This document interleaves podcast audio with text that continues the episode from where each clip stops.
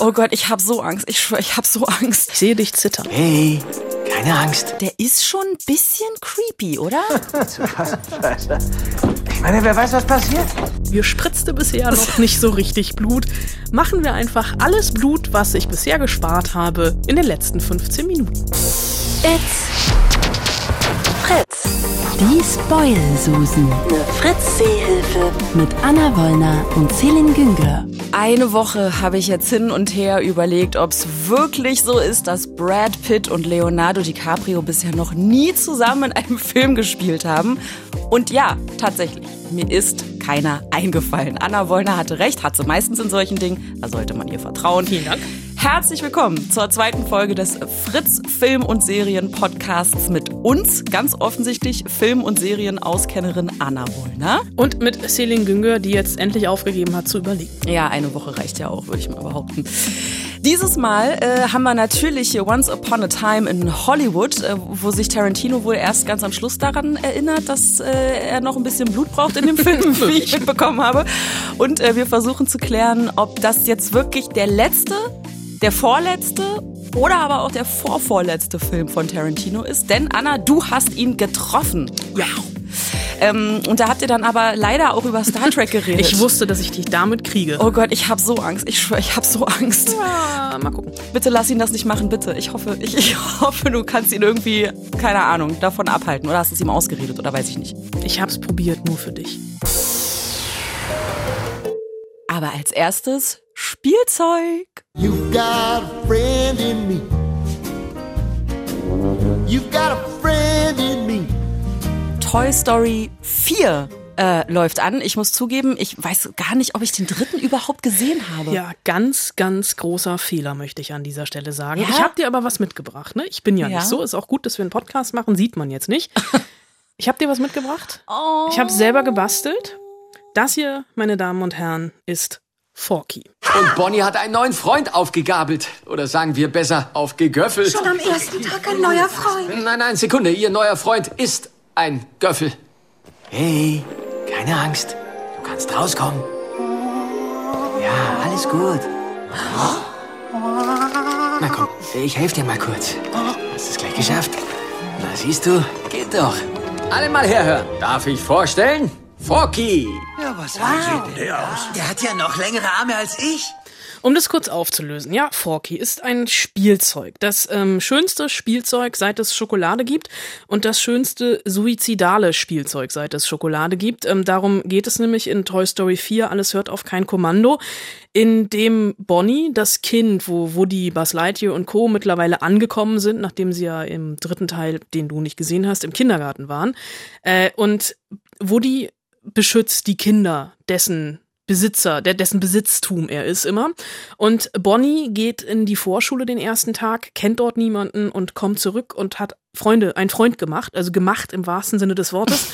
kommt nämlich mit Forky zurück. Forky ist ein Plastikgöffel, also eine Kombination aus Löffel und Gabel, hat aufgeklebte Augen, so klassische Spielzeugaugen, hat ähm, Pfeifenreiniger in Rot als Arme, einen sehr, sehr großen blauen Mund und ähm, erwacht zum Leben, weil Forky auf einem abgelutschten Eisstiel, Holzstiel steht, wo Bonnie unten ihren Namen drauf geschrieben hat.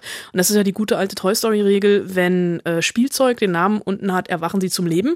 Und Forky ist aus Müll gemacht und möchte immer wieder in Müll zurück, also identifiziert sich eher als Müll als als echtes Spielzeug, ist Bonnie aber sehr, sehr ans Herz gewachsen und deswegen setzt Woody alles daran zu verhindern, dass Forky den Freitod sucht. Und du hast jetzt so eine Forky gebastelt und hast sie mitgebracht. Ich habe sie mitgebracht, um sie mal, ähm, also die kann auch reden natürlich, wenn wir nicht da sind, wie das so ist bei den Toy Story. Ach Also so. bilde ich mir Mhm. ein. Hast du denn Quatsch. deinen Namen unten drauf geschrieben? Ich habe dummerweise stand Bonnie drauf, ich hab's verloren. Also deswegen kann Bonnie jetzt äh, Forky in dem Fall nicht mehr sprechen, weil ich nicht aufgepasst habe. Also in, hier hat der teilweise Suizid schon funktioniert. Du hattest einen Job. Ja, ich versagt. Das, das fällt mir jetzt auch gerade erst auf. Es tut mir leid. Es tut mir leid. Aber trotzdem, also du wirst jetzt lachen, Toy Story also Pixar, ne, ist ja eh so ein Ding. Toy Story 1 war vor, oh Gott, ich bin schlecht in Rechnen, 1995, das ist 25 Jahre her, glaube ich zumindest, knapp 24 Jahre, war das der erste Film, der komplett am Computer gemacht wurde, damals noch auf 1200 CDs zwischengespeichert. Wow. Das ist heute wahrscheinlich ein USB-Stick, der irgendwo ganz unten in meinem Rucksack liegt, äh, vom Speichervolumen her. Und äh, die haben damit ja wirklich Filmgeschichte geschrieben. Ne? Nun kann man sich fragen, ne, der erste Teil war brillant, der zweite Teil war okay, der dritte Teil war auch wieder rührend. Braucht man da noch wirklich einen vierten Teil? Ähm, nö. Aber für mich ist es so ein total schöner Abschied. Also weil die auch hier natürlich existenzielle Fragen nach dem Sein stellen. Ja, wer bin ich, was kann ich und wenn ja, wie viele? So ein bisschen. Also diese, dieses Forky-Ding in der Identitätskrise, Woody, der sich nicht mehr in seiner Rolle so richtig bewusst ist, Buzz Lightyear, der irgendwann auf seine innere Stimme hört und also innere Stimme bei Buzz Lightyear ist halt, wenn man auf einen Knopf drückt. Und Pixar ähm, hat sich für mich hier wieder übertroffen. Du kannst mich gerne auslachen, aber ich habe die letzten 20 Minuten, glaube ich, durchgeheult. Wieso soll ich da lachen? Ich weine Also in an- jedem Disney, fast jedem Disney-Film, es sei denn, Die- es wird gesungen, da weine Ja, ich vor Schmerzen. Ähm, und in jedem Pixar-Film. In oben habe ich geweint. In äh, hier, der mit der Depression, da habe ich auch mir Alles steht. Kopf. Alles steht Kopf, da habe ich auch geweint. Ich weine ständig bei solchen Filmen. Gut, da habe ich ein bisschen Glück, ich dachte, ich hatte echt Angst, dass du mich auslachst. Nein. Aber Toy Story ist es wieder so ein, es ist so ein wunderbarer Abschied von der Kindheit. Und auch so immer diese Frage, ne, also das ja, dieser Film ist ja eigentlich Anarchie pur. Es ist so ein bisschen ein Roadmovie zwischendurch. Die fahren dann mit dem Wohnmobil auf einen, auf einen Jahrmarkt und dann verschwindet Forky in so einem Antiquitätenladen. Und in diesem Antiquitätenladen gibt es eine Puppe, die heißt Gabby Gabby. Und die sieht wirklich eins zu eins aus wie aus so einem alten 50er Jahre Horrorfilm, wo ich mich dann auch frage, oh Gott, als Kind, ich glaube, ich wäre gestorben. so Annabelle-mäßig? So Annabelle-mäßig. Oh und die Gott. spricht halt auch so ein bisschen schief. Oh nee. Darum geht's dann halt auch. Und die hat auch noch so muntere Gesellen an ihrer Seite, die auch gruselig aussehen. Und es ist, also der Film hat vielleicht die ein oder andere Nebenfigur zu viel, weil es gibt dann auch noch irgendwie zwei Stoffhasen, die aneinander genäht sind. So siamesische Stoffhasenzwillinge? So siamesische Stoffhasenzwillinge, die für den einen oder anderen Gag sorgen. Es ist vielleicht ein bisschen viel, aber alles in allem. Ähm, ich habe mich in Toy Story 4 sehr, sehr wohl gefühlt. Und ich entschuldige mich schon jetzt bei Forky, dass ich nicht besser auf Forkys zweites Bein aufgepasst habe. Ähm, ich suche noch mal zu Hause. Vielleicht finde ich es noch mal. Man kann mir auch nichts in die Hand geben. Ich mache alles kaputt. Alles. Und die Frage jetzt so ein bisschen, also das ist jetzt der vierte Toy Story Teil. Ist das jetzt der letzte oder wird es da noch einen geben, etwa? Ich glaube, ich lehne mich jetzt sehr weit aus dem Fenster. Ich habe bei Pixar nicht nachgefragt, aber ich gehe stark davon aus. Also die Geschichte ist wirklich so ein bisschen als Epilog angelegt. Es würde mich wundern, wenn da noch was Neues kommt. Also vielleicht haben ja auch in irgendeinem biologischen Prozess Buzz Lightyear und Cowboy Woody ein Kind gezeugt. Ich möchte nicht wissen, wie das aussieht. Ich möchte nicht wissen, wie das Moment. anatomisch möglich ist. Moment. Aber vielleicht wäre das was für Teil 5. Ich glaube es aber nicht. Moment, hat Woody da nicht aber diese Prinzessin da? Der hat Porzellinchen, die Ja. hat er ja schon im ersten Film Ja. verabschiedet. Die kommt hier wieder. Damit Ah. beginnt der Film mit einem Rückblick quasi zum allerersten Toy Story Film. Und das auch, also eine herzzergreifende Abschiedsszene. Umso schöner ist es. Ich möchte nicht spoilen, Okay. weil wir sind ja die, Die Spoil-Susen. Spoil-Susen. Ja. Ähm, also ich glaube, schöner als hier kann man einen Cowboy nicht in den Ruhestand verabschieden. Apropos Ruhestand. Wie sieht's jetzt bei Tarantino aus? Ist es jetzt der letzte Film? Ist es jetzt der vorletzte oder wie oder was? Fünf Jahre hochgeackert. Zehn Jahre nur, nur, nur, nur Wasser getreten und jetzt rasanter Absturz. Hör zu, ich habe nie sowas wie eine nennenswerte Karriere gehabt, also kann ich nicht sagen, ich weiß, wie du dich fühlst. Wovon redest du? Du, du bist ein Stunt-Double, komm schon. Scheiße. Rick, ich bin ein Fahrer, Mann. Ich bin ein Mädchen für alles. Ja, Ruhestand ist insofern ein gutes Stichwort, weil hier auch ähm, ein Schauspieler mehr oder weniger in den Ruhestand geschickt wird. Und das wird jetzt ein bisschen komplizierter, weil also Leonardo DiCaprio ist der Schauspieler, der den Schauspieler hier spielt, Rick Dalton. ähm, und Rick Dalton, so ein abgehalfterter Fernseh-Western-Star, der ist so ein bisschen auf dem absteigenden Ast in Hollywood. Und wir haben hier noch gehört, Cliff Booth, das ist ähm, ja eigentlich sein Stunt-Double, gespielt von Brad Pitt, aber eigentlich ja eher so ein bisschen Mädchen für alles. Und in Once Upon a Time in Hollywood sehen wir den beiden so ein bisschen beim Leben und ähm, nee, sterben passt jetzt an der Stelle nicht. Aber sie, wir sehen ihn beim Leben in Hollywood zu. Also es ist so eine, wirklich eine Hommage an das Hollywood Ende der 60er Jahre. Ein Hollywood, das wir alle nicht mehr erlebt haben. Der Film spielt 1969, umfasst eine Zeitspanne von einem halben Jahr. Und es ist einmal, ja, so eine doch relativ zynische Liebeserklärung an diese Zeit von Tarantino. Also die beiden sitzen sehr, sehr, oder Brad Pitt sitzt sehr, sehr viel im Auto und fährt einfach durch die Gegend. Rick Dalton hat auch ähnlich wie Forky eine Existenz- und Identitätskrise als Schauspieler, hat einen großartigen Moment, wie er äh, eine Szene spielt, also in einem äh, so Metaebene in einem Film, in einer Serie spielt und hinterher selber zusammenbricht, weil er noch nie so was Großartiges gespielt hat wie hier, mhm. also von sich selber überzeugt mhm. ist. Und das Ganze verwebt ähm, Tarantino jetzt noch und hier wird so ein bisschen historisch mit den Manson, Morton und Sharon Tate. Hier bin ich, total in der Krise. Und wer, wer wohnt nur eine Tür weiter? Der Regisseur von Rosemary's Fucking Baby in Person. Polanski, der heißeste Regisseur in der Stadt, vermutlich auf der Welt. Das ist mein direkter scheiß Nachbar. Zu fassen, scheiße. Ich meine, wer weiß, was passiert? Es fehlt vielleicht nur eine Poolparty und ich bin der Star im neuen Polanski-Film. Ja, Soweit kommt es nicht. Ähm, zumindest für alle, die die Geschichte um Polanski und um Sharon Tate kennen. Nein.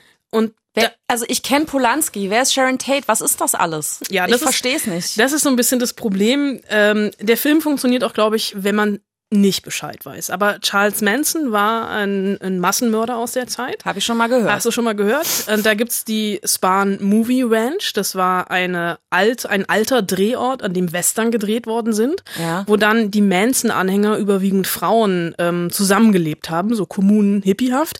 Und Sharon ja. Tate war die hochschwangere Frau von Polanski und die ist äh, im August 1969 von fünf Mitgliedern der äh, Manson-Sekte auf bestialische Art und Weise in ihrer Villa zusammen mit zwei Freunden abends erstochen worden.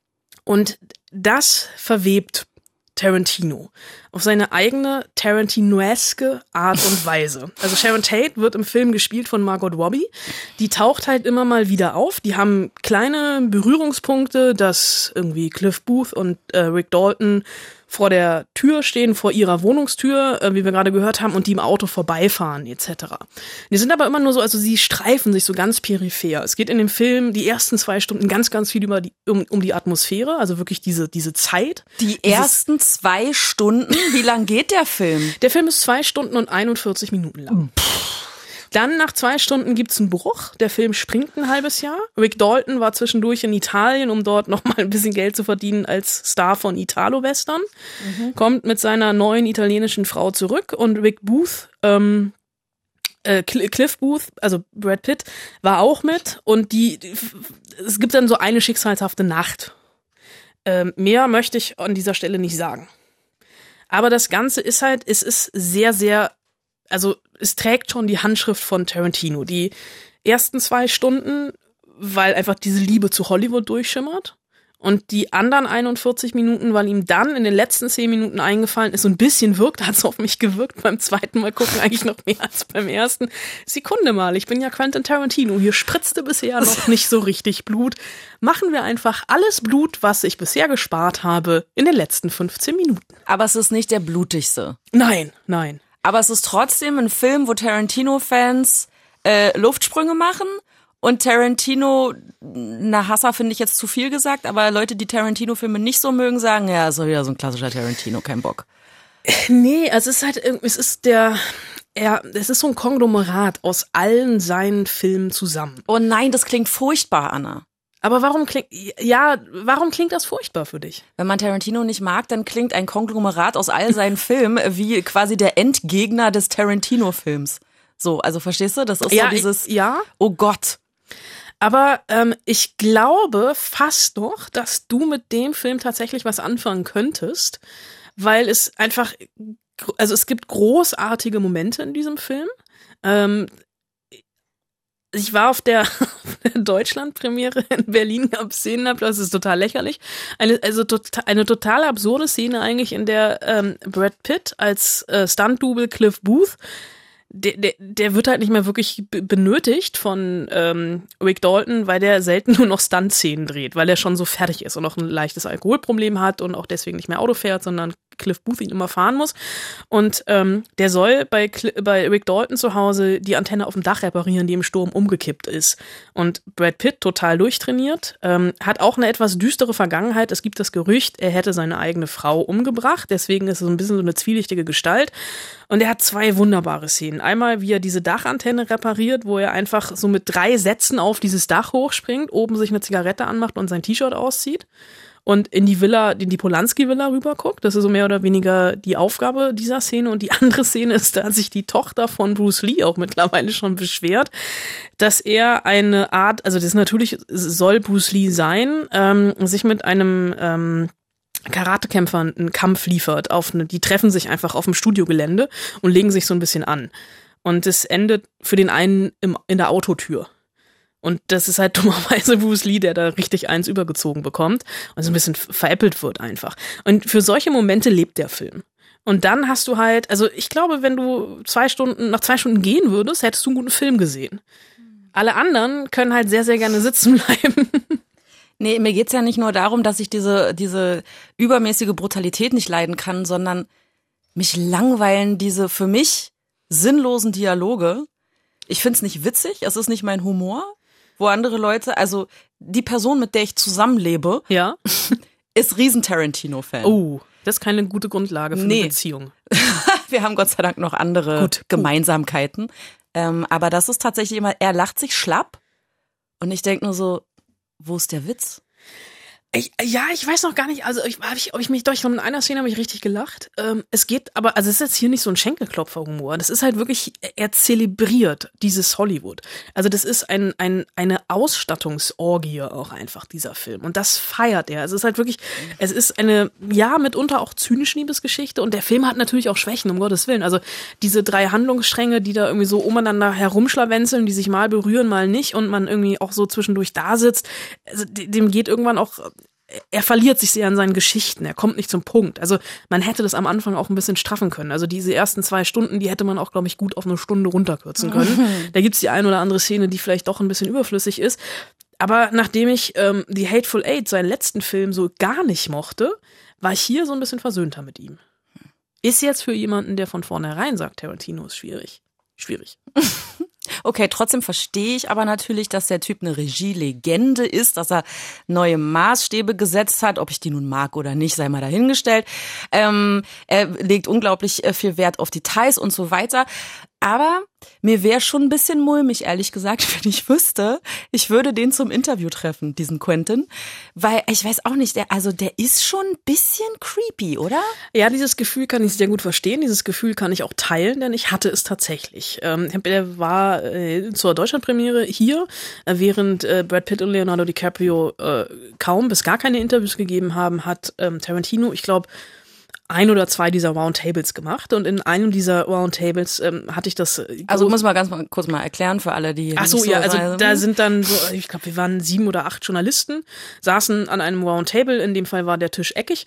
äh, Und Quentin Tarantino hat auch noch Margot Robbie dabei, die dann am Anfang immer mal noch so ein bisschen in die Antworten von Tarantino reingeredet hat. Irgendwann hat sie gemerkt, alle hier im Raum interessieren sich überhaupt nicht für sie. Also hat sie mhm. Tarantino reden lassen. War mir ein bisschen unangenehm, aber in dem Fall war ich auch eher an Tarantino interessiert als an Margot Robbie. Ähm, und der Typ ist schon also der hat schon ein bisschen was Feistes. Ich weiß natürlich, dass er ein absolutes Genie ist. Ich finde ihn ein bisschen schwierig, teilweise auch gerade wegen seiner Filme, wegen seiner Frauenbilder in den Filmen.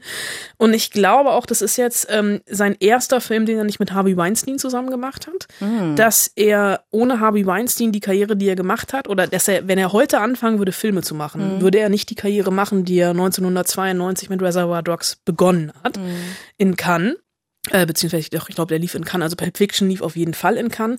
Ähm, aber er hat halt, ne, so von wegen sich das Drehbuch durchgelesen oder hat das Drehbuch seinem Agenten gegeben und hat es relativ lachend zurückbekommen mit folgendem Hinweis. And, uh, he came down to the house to read it. Er kam zu mir nach Hause, um es zu lesen und meinte, okay, das ist dann wohl Film Nummer 9. Dann geht er zum Pool, liest es und meint, verdammt. Number 9 is like all eight of them put together. Ja, dieses Drehbuch, also Once Upon a Time in Hollywood, ich habe es eben schon kurz angedeutet, fühlt sich so ein bisschen an, als würdest du alle Tarantino-Filme zusammenmischen. Was aber natürlich wirklich durchkommt, ist seine Liebe an Hollywood und er ist selber 1963 in LA zur Welt gekommen und war, als der Film spielt 69, war damals sechs und das war auch tatsächlich die Zeit, in der er selbst das erste Mal bewusst in Hollywood war. My very, very first memory of Hollywood uh, would be um. Meine erste Erinnerung ist das Grauman's Chinese Theater am Hollywood Boulevard. Als ich sechs war, war ich mit meinen Eltern das erste Mal dort. 1969 haben meine Mutter und mein Stiefvater mich ins Auto gepackt, wir sind nach Hollywood gefahren und waren im berühmten Grauman's Chinese Theater im Kino. In zwei Banditen. And the handprints are in front of Grauman's Chinese Theater. Sie hatten mir von den berühmten Fuß- und Handabdrücken erzählt. Von Berühmtheiten wie Roy Rogers oder John Wayne. John Waynes Füße sind vergleichsweise klein. Ich konnte meine kleinen Hände in seinen Abdruck legen. Danach waren wir auf dem Walk of Fame und im Hollywood Wax Museum. Also das finde ich schon irgendwie so ein süßes Bild, wie Quentin Tarantino als sechsjähriger Steppke im Hollywood Wax Museum mit offenem Mund steht und staunt. Ich verstehe kein Wort mehr. Also, also hier mit, was, was er da erzählt hat. Also muss ich da jetzt irgendwie Filmwissenschaften studiert haben dafür, um das zu kapieren, was er da erzählt? Oder ich meine, ich bin nicht in den 60ern groß geworden oder in den 70ern. Ich, also ich verstehe es nicht mehr. Das ist so ein bisschen das Problem des Films, dass da so viel drinsteckt, dass man irgendwann überhaupt nicht mehr mitkommt. Also das ist eine Detail, Liebe zum Detail, die ist unglaublich. Es gibt einen Moment, da ist Brad Pitt ähm, als Cliff Booth auf einer Ranch und im Hintergrund läuft ein Fernseher. Und da steht, welcher Tag das ist. Und im Fernseher läuft tatsächlich die Folge der Serie, die an dem Tag 1969 wirklich im Fernsehen lief.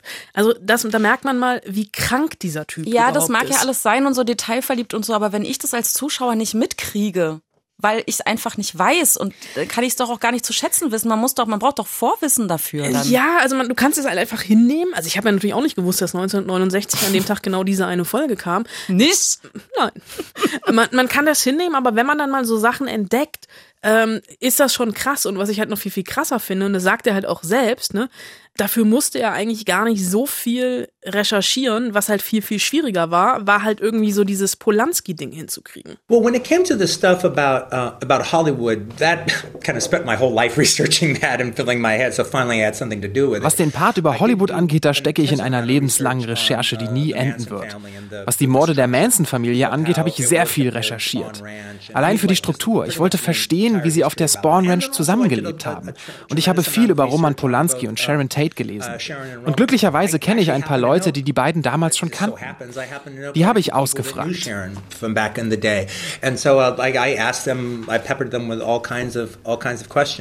It's not in the movie. Eine Szene hat es nicht in den Film geschafft, aber in der redet Charles Manson. Ich musste also auch über ihn sehr viel recherchieren, also dass ich seinen Sprachduktus im richtigen Tempo schreiben konnte. Das hat dazu geführt, dass ich ein Jahr lang gar nicht wusste, ob ich den Film überhaupt machen will. Ich wusste nicht, ob ich selbst bereit bin, so weit zu gehen und seine Gedanken in meinen Kopf zu lassen. Aber dann habe ich mich überwunden und es einfach gemacht. Ja, du hättest es wahrscheinlich bevorzugt, wenn er diesen Film nicht gemacht hätte. Äh, ja, ähm, wobei jetzt der Teil kommt, wo ich richtig dolle Angst habe. Ich sehe dich zittern. Also wirklich, das, ähm, ich, ich weiß, dass dieses, ähm, das, äh, also es geht ja schon länger rum, dass Tarantino möglicherweise den nächsten Star Trek-Film macht. Ich bin riesen Star Trek-Fan und der kann mir sowas nicht antun. Das, was hat er dazu gesagt? Also es, er hat schon vor ein paar Jahren immer mal wieder gesagt, er macht zehn Filme. Ja. Wenn wir jetzt mal durchzählen, ist das hier Nummer neun. Ja. Und dieses Gerücht Star Trek, Ja. das gibt es. Ja. Ähm, vielleicht, ganz vielleicht, besteht für dich die Chance, aufzuatmen. That's the plan, is to do 10 movies. I'm not really sure what the 10th one is going to be now. Das ist der Plan, zehn Filme zu machen. Ich weiß noch nicht genau, was der zehnte Film sein wird. Es könnte Star Trek werden. Das Drehbuch ist ganz gut.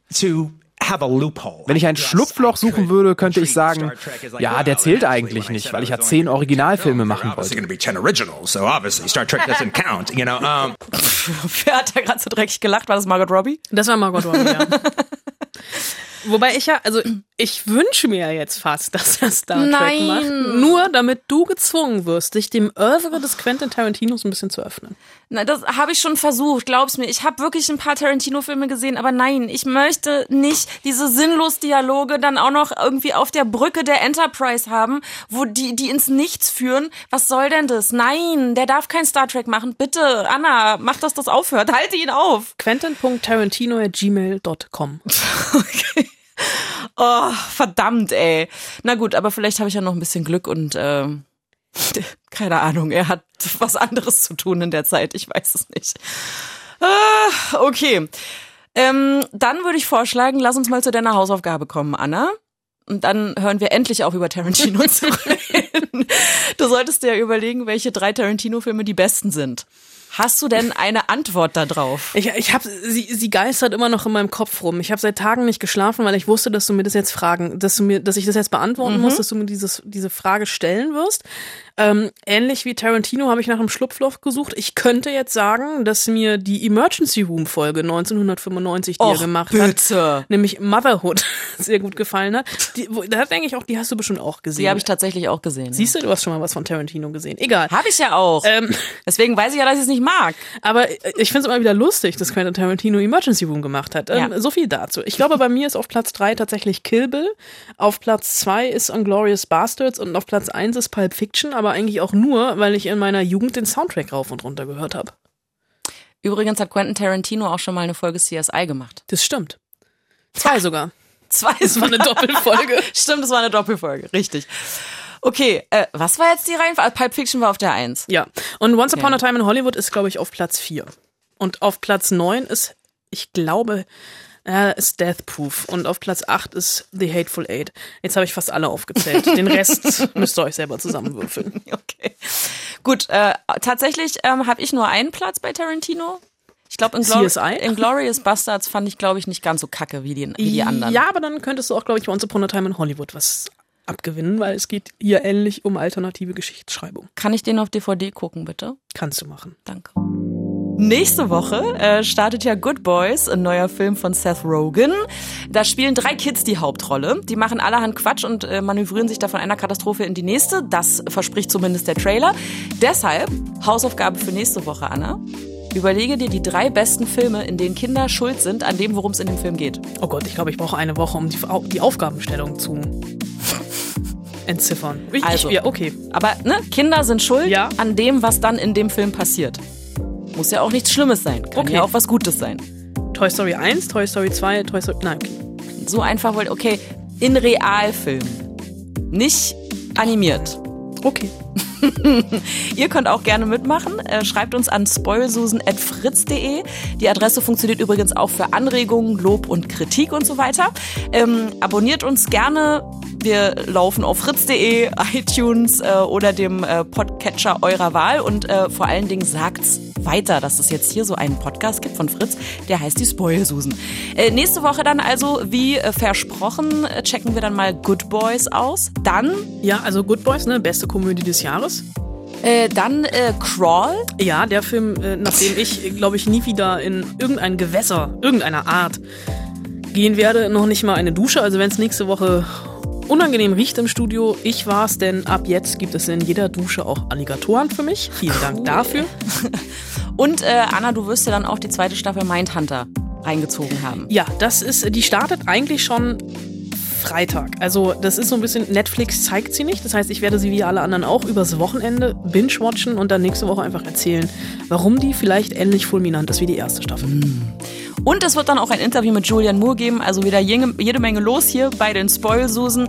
Wir sind Anna Wollner. Und Selin Güngör. Bis nächste Woche. Tschüss. Tschüss.